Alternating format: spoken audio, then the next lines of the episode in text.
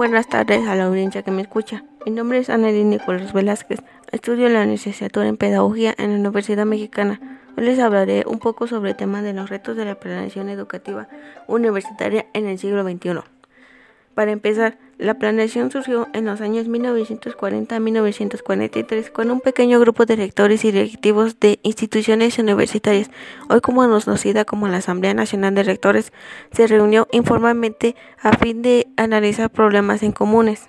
En 1950, la NUIS es declarada constituida como una sociedad civil, teniendo en cuenta que es una asociación no gubernamental de carácter plural, es decir, donde sus integrantes son tanto escuelas privadas como públicas, que su único fin es representar los intereses de sus asociados para propiciar el desarrollo social y humano de México.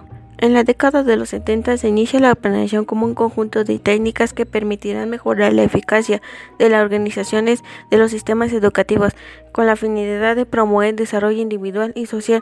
El gobierno de México anuncia su decisión de elaborar un plan nacional de educación. La NUIS fue invitada a representar su consideración y propuesta para este plan respecto a la educación superior.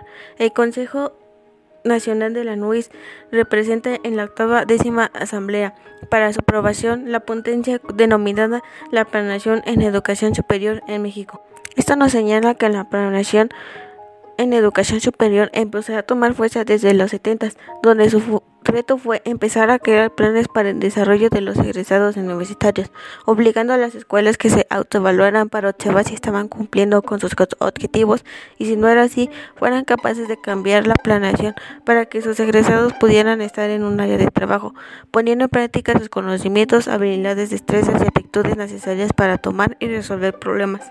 Si vemos a la planeación desde el lado de la política, su comienzo desde que empezó con las reformas educativas que tenían como fin crear planeaciones capaces de que sus estudiantes cumplieran con los objetivos y para resolver los retos económicos y políticos para la modernización del país.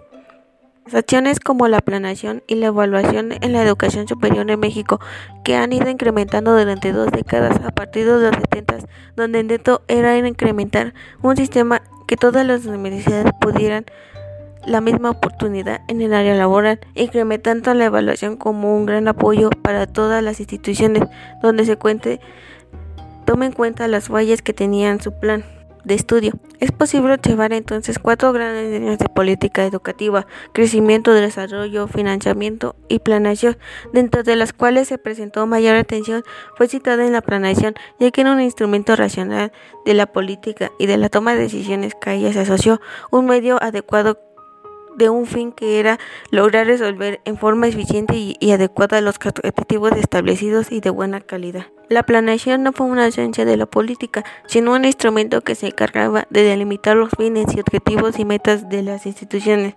También permitía definir qué hacer, cómo hacerlo, qué recursos y estrategias se empleaban para la ejecución de un buen planteamiento. Los retos que se enfrentan tanto los directivos como los maestros son el sistema educativo un gran reto en de responder a una sociedad en un proceso de globalización empujada por un desarrollo donde la tecnología será un actor principal en la sociedad, capaz de que todos manejen a través de sitios web o dispositivos. El conocimiento y la formación son clave para el diseño y operación más eficiente de todos los procesos, tomando en cuenta la sociedad, ya que es en fin de cuenta donde se integrarán los jóvenes. Ellos tendrán que demostrar sus expectativas a empresas o llegado de caso donde ellos se conviertan en emprendedores. En este sentido, el profesor es un diseñador y coordinador de actividades, un administrador de un proceso, el de aprendizaje. Por todo esto, en un futuro, el aula será un punto de pocos impuestos, de poco tiempo, de poco uso, ya que también la tecnología, las comunicaciones y el Internet están influyendo ya podemos encontrar profesores, sobre todo en la educación superior, que administran sus cursos a través de sitios web, en programas donde se realizan las lecciones, ejercicios y prácticas. Además que el profesor está disponible para las dudas y los comentarios, claro, a través de correos electrónicos o videollamadas. Los administradores del sistema educativo se enfrentan a una sociedad que no está teniendo en cuenta que la educación está sometida a exigencias de cambios.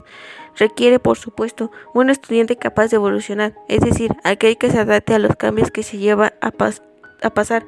Por ejemplo, la pandemia del 2020 nos dejó muy en claro que no se estaba estaba preparado para los cambios radicales como el de que se tuvo, pero a pesar de esto las instituciones se adaptaron y dieron las clases en línea, sin negar afuera que el estudiante se tuvo que adaptar a nuevas modalidades, que se fue en la educación como una oportunidad para forzarse y decidir su destino, como un ciudadano con grandes responsabilidades, ya que no es posible pensar que el egresado de una carrera se le garantice un empleo o conlleve la promoción social.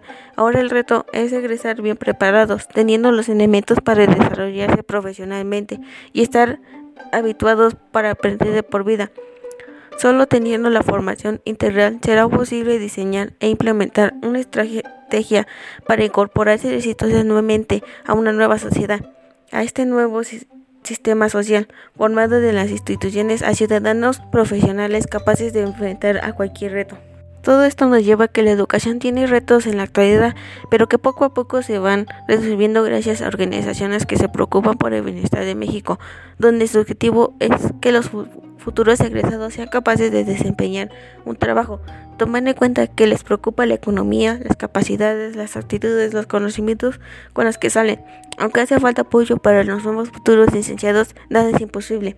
Con una buena planeación se puede crear buenos egresados que cumplan con las expectativas de la sociedad y del sistema educativo.